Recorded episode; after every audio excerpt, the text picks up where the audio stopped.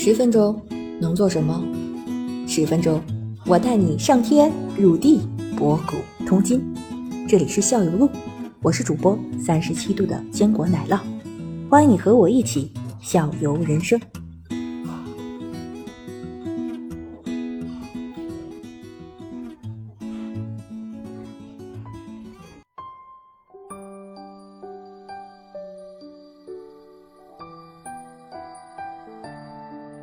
反正角角质这一块，我我也可以达成达成一个，因为因为是为什么？因为我觉得好像以前那个，因为那个这种卖对于男士来说，他这个卖点了，可能他也就能提出来一个去角质化，然后用这种磨砂这种概念。对对对吧？因为他没有别的那个别的卖点，对于男推出男性来说，这一类的东西挺多的，我觉着。对对，因为女性她可以说我可以去抗皱，我可以祛斑，我可以提拉紧致这些，但是男性他们大部分的男性，他的肌肤都处于在很油的一个状态，所以对他来讲，他就觉得哎呀，怎么这么油啊，脸上那种厚重感啊，所以商家可能就针对的这种去角质的卖点就会比较多。您理解的非常正确。那就说从专业的角度来说，男性的不和女性皮肤有这么大区别吗？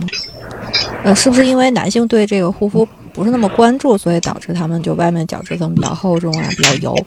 但他们一旦关注度起来之后，其实是跟女性几乎差不多的呀。其实怎么讲呢？就是我觉得首先角质层的这个厚度的这个问题，就是其实正常那个肌肤它不一般情况下它不会说我的角质层的厚度会 就是会会有多厚，你知道吧？角质层就那薄薄的一层，我们。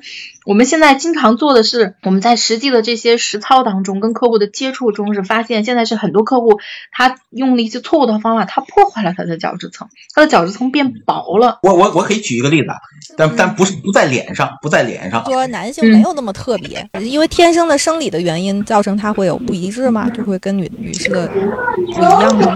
你说天生就，其实男性怎么说呢？他为什么会总觉得自己的肌肤很油呢？首先我理解啊，因为有的男性他不太注重清洁。肌肤的清洁，对吧？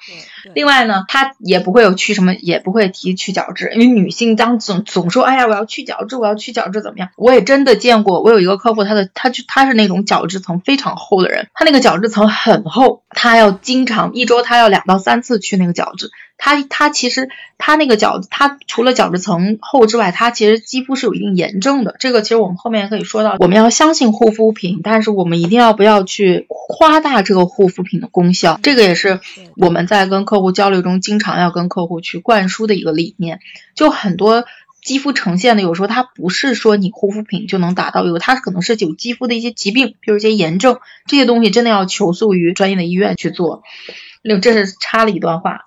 就说男性他第一他可能不太注重清洁，第二他可能也就是不像咱们会经常对自己的角质有什么一些 一些一些手段的操作。另外可能我觉得男性他可能嗯生活习惯吧，比如说像我先生他就可能经常抽烟啊，有时候周围的那些环境啊这些可能都会造成他的脸经常就感觉油油的这种，还是关注的相对少一点我觉得。但是从肌肤的本身都是那块皮。对呀，有什么区别？对，都是那块皮，真的就是一块皮而已。好的，我我我来说一个，我来说一个我那个角质过度去角质的一个事例，好吧？嗯，好的呀。我这块皮在哪呢？这块皮在我的脚上，就是我去做那个，我去做修脚的时候，嗯，然后人家当时极力推荐我做了一回那个火炎。嗯，他就是类似去角质、去死皮那种火炎，然后那个小师傅真的很卖力气，然后，然后那一次以后我就再也不做火炎了，因为实在受不了，他把我的脚弄得整个就是那个皮全部搓掉了，然后里边全是那种，然后全是红红的，感觉我就感觉一走道的时候就就就已经把外面那层角质层全部扒掉了，全部拔掉那种感觉，太嫩了。他去的可能已经不是角质了，是你表层，对，都已经已经到了我的表皮层或真皮层了。是吧？然后以后再是不管是谁再跟我说什么搓这种盐了，我就不拒绝。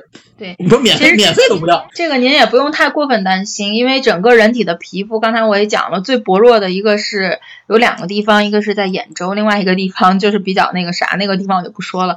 最厚的皮肤最厚的地方就是在脚跟，这是我们人体皮肤最厚的地方，就是脚跟。嗯，所以也不用过分担心，没关系。我当时当时确实很疼，当时确实已经到到疼的地步了。对对对对。所以我到以后再也不做了。